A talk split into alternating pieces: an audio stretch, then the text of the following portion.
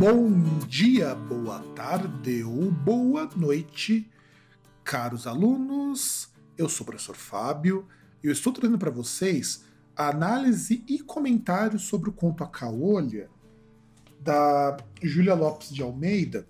E é importante que vocês escutem com muita atenção este programa, uma vez que ele vai mostrar um pouco sobre o conto, apresentar alguns aspectos da estrutura e também vou aproveitar para retomar as estruturas da narrativa, as estruturas do conto. Então prestem atenção.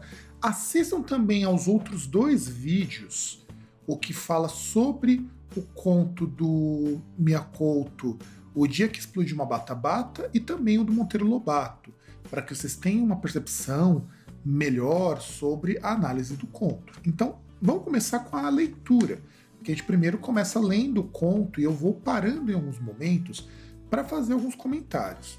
Então, vamos é, fazer a leitura do conto A Caolha da Júlia Lopes de Almeida. A Caolha era uma mulher magra, alta, macilenta, peito fundo, busto arqueado, braços compridos, delgados, largos nos cotovelos, grossos nos pulsos, mãos grandes, ossudas, estragadas pelo reumatismo e pelo trabalho, unhas grossas, chatas e cinzentas, cabelo crespo de uma cor indecisa entre o branco sujo e o louro grisalho. Desse cabelo cujo contato parece dever ser áspero e espinhento, boca descaída numa expressão de desprezo, pescoço longo e engelhado, com o pescoço dos urubus, dentes falhos e cariados. Então, a autora ela se preocupa em dar uma imagem de quem que é a Caolha. Então, há muitos detalhes físicos. Então, a Caolha é uma personagem que ela é descrita como uma mulher magra, alta, pálida, com o busto arqueado e o peito fundo, é como se ela tivesse assim, fosse meio corcunda, meio curvada, braços compridos, magros, com cotovelos bem largos, com pulsos bem, bem grossos, mãos grandes, magras. Então ela tem um aspecto de uma mulher bastante velha, na verdade, uma velha que trabalhou muito. E essa caracterização é importante porque ela tem a caracterização completa. O filho dela não vai ter e nenhum outro personagem vai ter. E aqui vamos ter duas coisas muito interessantes. A Caolha não tem nome. O filho dela é o único personagem que vai ter nome na história. E isso tem uma razão que vocês vão entender conforme a gente for lendo esse conto. Então, prosseguindo. O seu aspecto infundia terror às crianças e repulsão aos adultos. Ou seja, porque ela era muito feia, ela, ela era muito assustadora. Não tanto pela sua altura e extraordinária magreza, mas porque a desgraçada, entendo a desgraçada com a, aquela coisa de que ela não tem assim muita sorte, vamos pensar assim. Porque a desgraçada tinha um defeito horrível. Haviam-lhe extraído o olho esquerdo. A pálpebra descera mirrada, deixando, contudo, junto ao lacrimal, uma fístula continuamente porejante. Ou seja, aqui no cantinho do olho, ela ficava pingando pus. Então, tiraram o olho dela, foi feita uma extração do olho, e a pálpebra ficou assim, uma, na órbita meio vaga, então ficou meio moleguenta aquilo ali, e no cantinho do olho, onde tem lá onde teria a glândula lacrimal, você tem um lugar que goteja pus. E uma fístula porque ela é um, como se fosse um buraco. Essa é, era essa pinta amarela sobre o fundo denegrido da olheira, era essa destilação incessante de pus que a tornava repulsiva aos olhos de toda a gente. Ou seja, não era um aspecto que deixava as pessoas incomodadas, elas se incomodavam porque ela tinha um cantinho do olho pingando pus. Morava numa casa pequena paga pelo filho único, operário numa fábrica de alfaiate. Ela lavava a roupa para os hospitais e dava conta de todo o serviço da casa, inclusive a cozinha. O filho, enquanto era pequeno, comia os pobres jantares feitos por ela, às vezes até no mesmo prato. A proporção que ia crescendo ia-se pouco a pouco manifestando na fisionomia a repugnância por essa comida. Até que um dia, tendo já um ordenadozinho, declarou à mãe que, por conveniência do negócio, passava a comer fora. Ou seja, a comida da mãe não era uma comida boa, não era uma comida gostosa, e quando ele começou a, a receber um dinheiro, ele começou a comer fora de casa, porque ele não gostava daquela comida. Ela fingiu não perceber a verdade e resignou-se. Isso quer dizer, ela notou que ele não gostava da comida dela, passou a comer fora e que aquilo era só uma desculpa. Mas ela aceitou. Daquele filho vinha ele todo bem e todo mal. Que lhe importava o desprezo dos outros se o seu filho adorado lhe pagasse com um beijo todas as amarguras da existência? Ou seja, para ela, não fazia a menor diferença se as pessoas não gostavam dela, desde que o filho mostrasse um pouco de carinho por ela. Então, você percebe que é uma família muito pobre, é uma família muito miserável e que aos poucos começou a melhorar de vida. Mas não muito, tá? Não melhorou muito também não. Um beijo dele era melhor que um dia de sol. Era a suprema carícia para o triste coração de mãe. Mas os beijos foram escasseando também com o crescimento do Antonico. Em criança, ele apertava nos braços e enchia-lhe a cara de beijos. Depois passou a beijá-la só na testa, na face direita, aquela onde não havia vestígios de doença, agora limitava-se a beijar-lhe a mão. Ela compreendeu tudo, media tudo e calava-se. Então você começa a notar que a Caolha, a mãe do Tonico, ela aceita. Todos os maus grados do filho, ela aceita. Então, tudo que está acontecendo, o filho dela começa a ir contra e ela não, não curte muito isso. O, filho não sofria menos. Então, quer dizer, ele nem ligava. Quando em criança entrou para a escola pública da freguesia, começaram logo os colegas que o viam ir e vir com a mãe a chamá-lo o filho da caolha. Aquiles esperavam, respondia sempre: Eu tenho nome. E é aqui que entra uma coisa importantíssima. O Antonico, ele né, até que na verdade não é dito qual é o nome dele. Perceba que o nome do filho dela só vai aparecer depois disso. Porque ele não queria ser conhecido. É uma mostra, forma que a autora mostra que eu não sou um estereótipo, eu não sou, por exemplo, a caolha, a tia, a morena. Não, eu tenho um nome, eu me chamo Tonico. Os outros riam e chacoteavam-no. Ele se queixava aos mestres. Os mestres ralhavam com os discípulos, chegavam mesmo a castigá-los. Mas a alcunha pegou. Já não era só na escola que o chamavam assim. Na rua, muitas vezes, ele ouvia de uma outra janela dizerem: Ô filho da caolha, Vai lá o filho da caolha! Lá vem o filho da caolha! Eram as irmãs dos colegas, meninas novas, inocentes, e que, industriadas pelos irmãos, feriam o coração do pobre Antonico cada vez que o viam passar. Então aqui é onde a gente sabe que o nome dele é Antonico.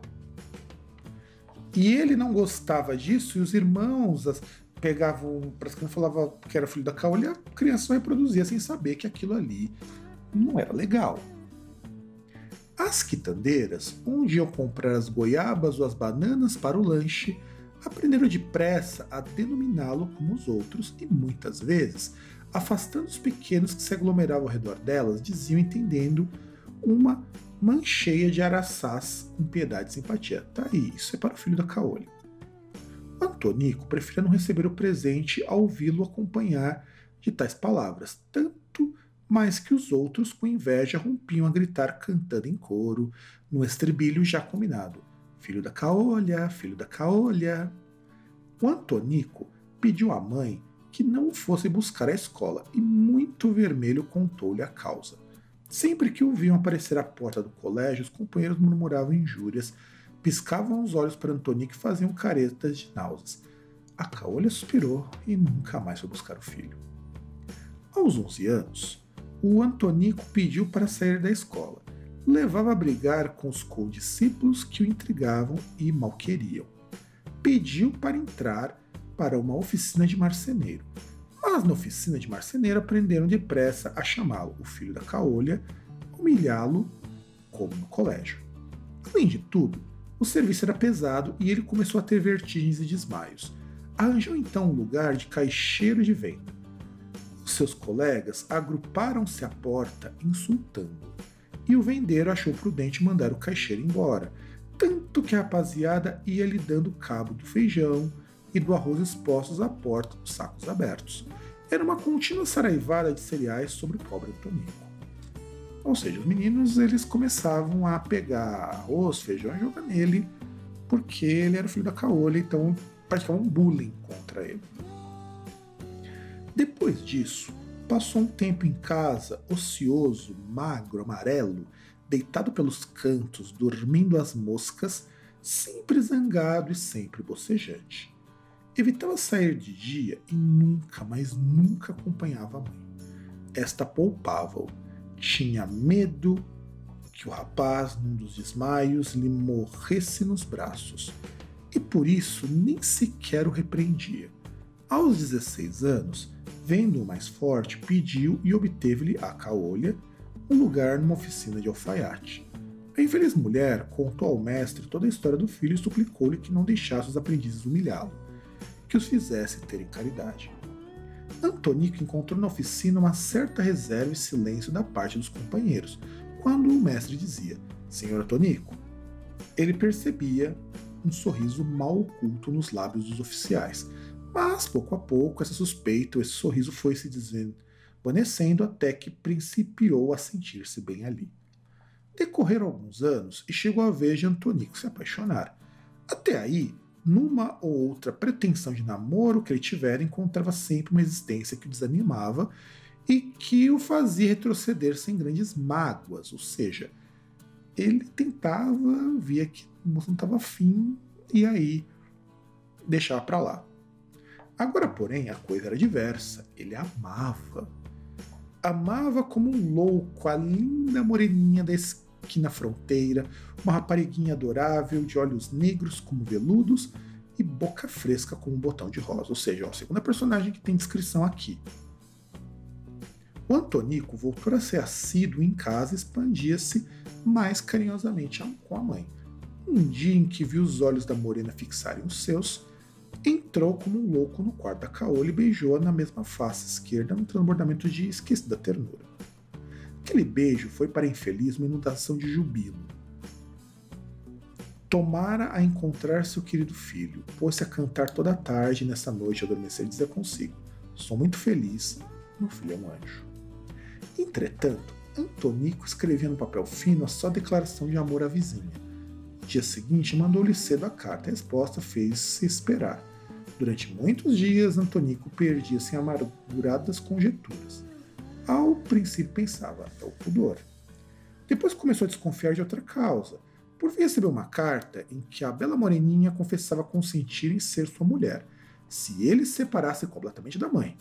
Vinha explicações confusas, mal alinhavadas, lembrava a mudança de bairro, ele ali era muito conhecido por um filho da caolha, e bem compreendia que ela não se poderia sujeitar a ser alcunhada em breve de Nora da Caolha ou coisa semelhante. Então veja, Aqui, nesse momento em que a mulher propõe para ele, olha, para você ficar comigo, você tem que separar da sua mãe. Ela, inclusive, tem esse preconceito para com ela. Mas diz, tudo bem, se separar, a gente dá um jeito e você não fica mais conhecido como filho da caolha e eu não vou me sujeitar a isso. E aí o que, que vai acontecer? O Antonico começa a fazer o seguinte, o Antonico ele chora. Então o Antonico chorou, não podia crer que a sua casta e gentil moreninha tivesse pensamentos tão práticos. Depois seu rancor se voltou para a mãe. Então, na verdade, no começo ele ficou muito bravo de ter pedido, puxa, mas eu vou me afastar da minha mãe por causa de você. Aí ele observa assim, eu não estou com ela porque minha mãe é desse jeito. Então, ele maltratava. É importante notar o quanto que o Antonico ele é um antagonista bastante cruel, porque é ele a causa de todos os problemas dela. Vocês vão entender já já por quê. Ela era causadora de toda a sua desgraça. Aquela mulher perturbara sua infância, quebrar-lhe todas as carreiras, e agora o seu mais brilhante sonho de futuro sumia-se diante dela. Lamentava-se por ter nascido de mulher tão feia e resolveu procurar meio de separar-se dela. Iria considerar-se humilhado, continuando sob o mesmo teto. Havia de protegê-la, de longe, vindo de vez em quando vê-la à noite furtivamente. Salvava assim a responsabilidade do protetor e, ao mesmo tempo, consagraria à sua amada a felicidade que lhe devia em troca do seu consentimento e amor. Passou um dia terrível, à noite. Voltando para casa, levava o seu projeto e a decisão de o expor à mãe.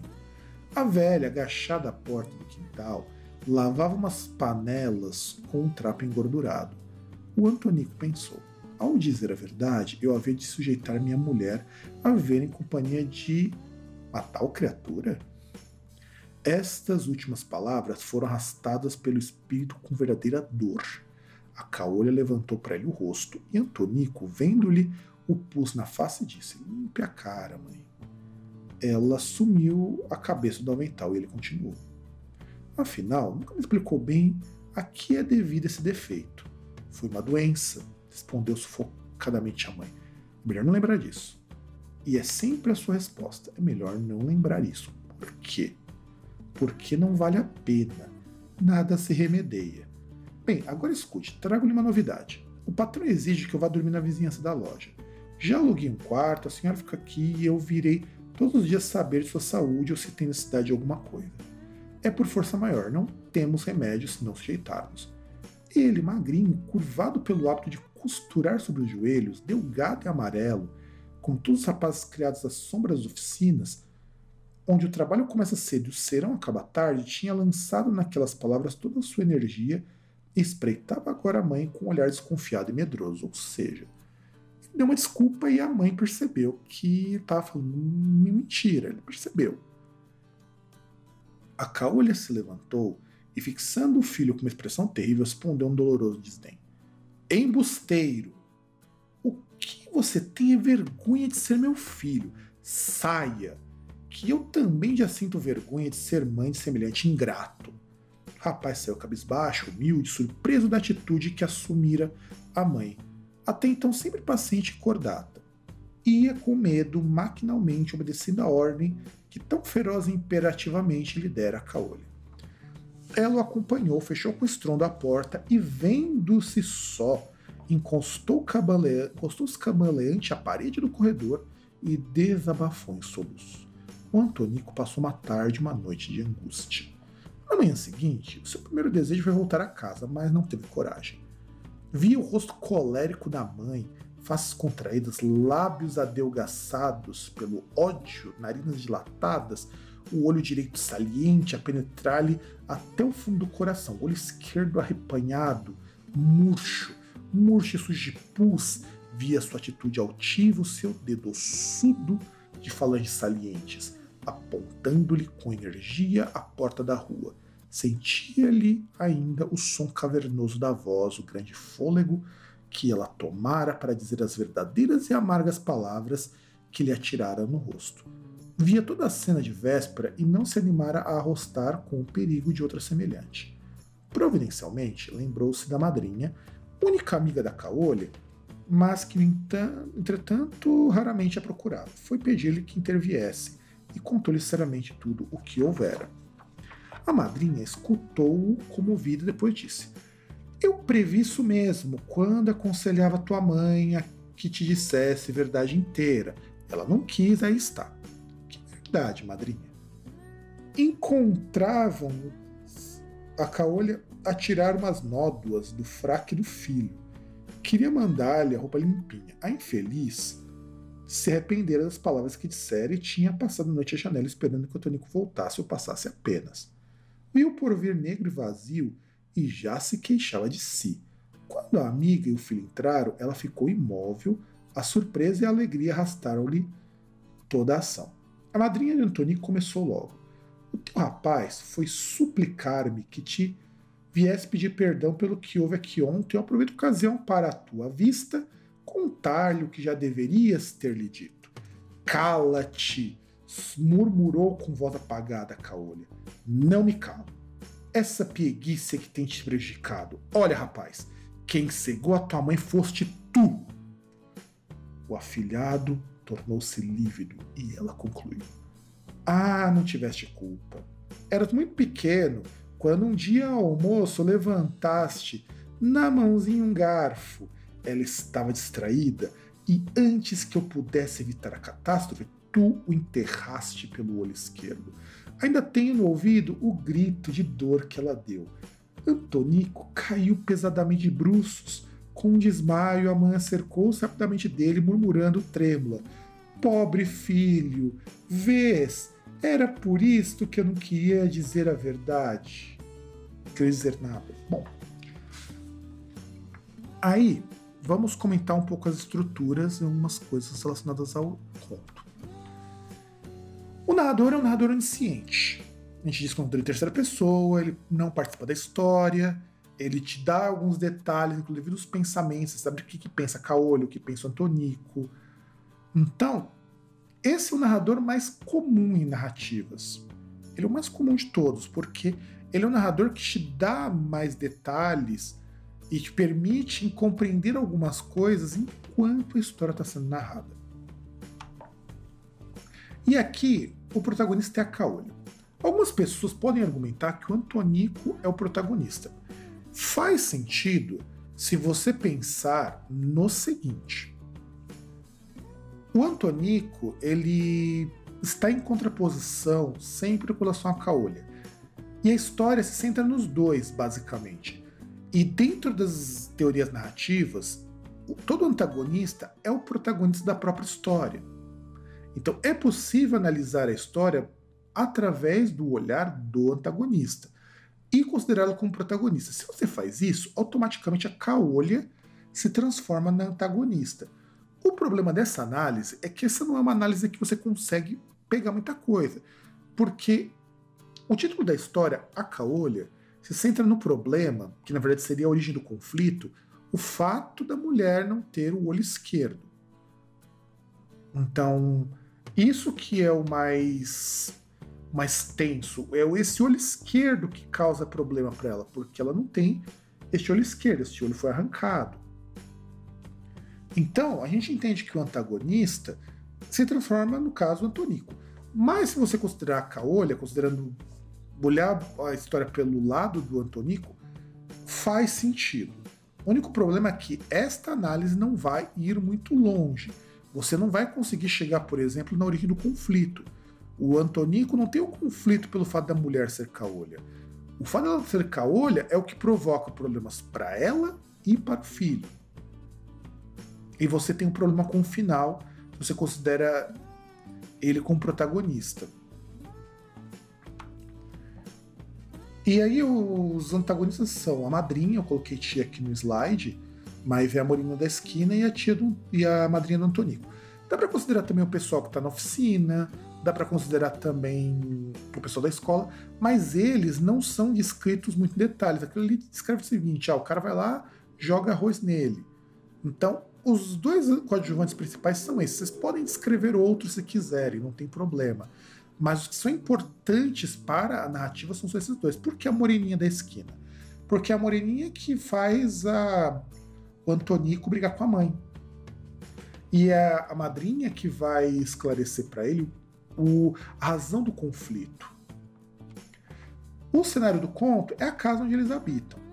Por mais que o Antônico trabalhe, por mais que tenha escola, o cenário principal é a casa. A casa pequena, a casa onde ele é expulso, da casa onde tenta voltar.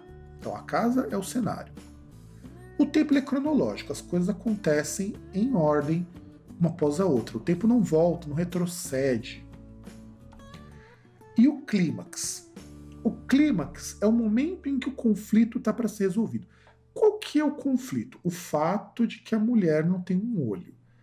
Então, ele tem que tentar descobrir por que, que a mulher ela é caolha. E o clímax se dá justamente no momento em que a tia fala: Não, eu tenho que te contar a verdade. Que a tua mãe não quer te falar.